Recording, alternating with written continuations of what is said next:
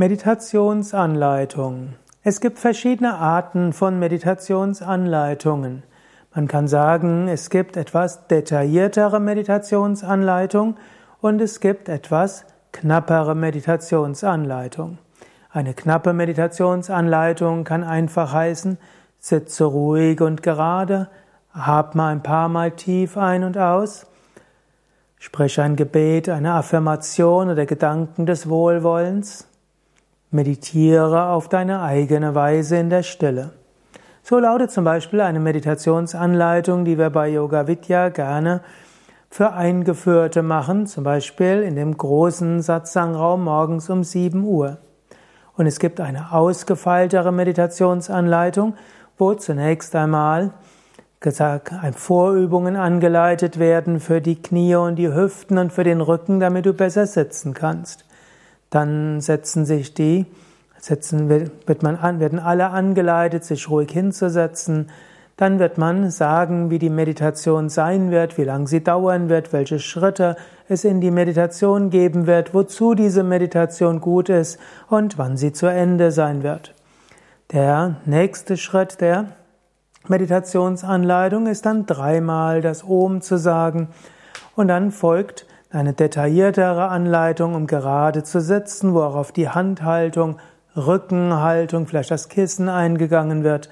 Dann gibt es eine längere Zeit, um die Meditation, um die Atmung anzuleiten, vielleicht auch äh, mit äh, verschiedenen Handbewegungen, um den Bauch zu spüren oder auch einfach bewusst mit dem Bauch zu atmen, vielleicht mit einer Visualisierung.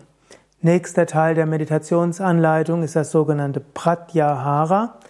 Die Sitzhaltung anleiten ist Asana. Die Atmung ist Pranayama. Pratyahara ist in der Meditationsanleitung etwas, was du machst, um den Geist in eine meditative Stimmung zu bringen.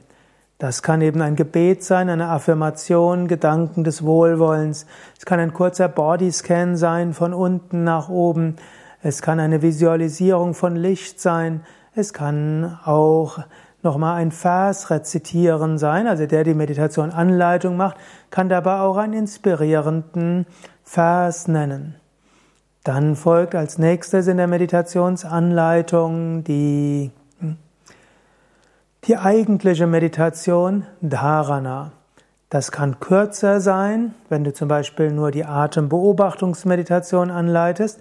Es kann länger sein, wie beim Bodyscan oder auch bei kombinierten Meditationen wie die Ausdehnungsmeditation oder die Eigenschaftsmeditation oder die Energiemeditation.